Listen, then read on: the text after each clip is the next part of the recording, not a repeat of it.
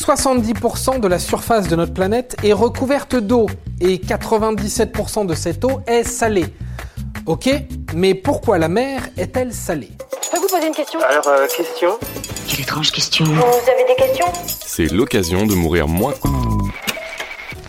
On est dans la mer, on se prélasse tranquille, pépouse, et là, on se prend une vague. On boit la tasse et paf, une sensation désagréable envahit notre bouche. C'est dégueulasse. Et cette question, qui revient éternellement, pourquoi l'eau de mer est-elle si salée? Eh ben si on y répondait. Oui, oui, ah oui, oui. Il a fallu attendre 1979 pour résoudre ce mystère.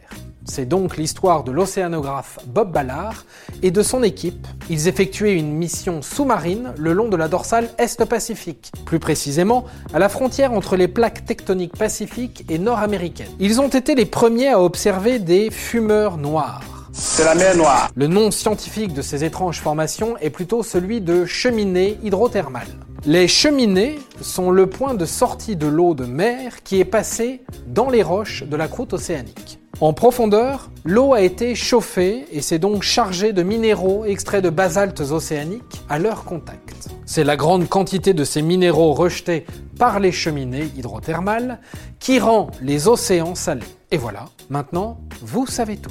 Au revoir, messieurs, dames. C'est ça la puissance intellectuelle. Sapristi Attends, avant de partir, j'ai juste un truc à te dire. Viens découvrir notre podcast Sexo, la question Q. Deux minutes pour tout savoir sur la sexualité féminine.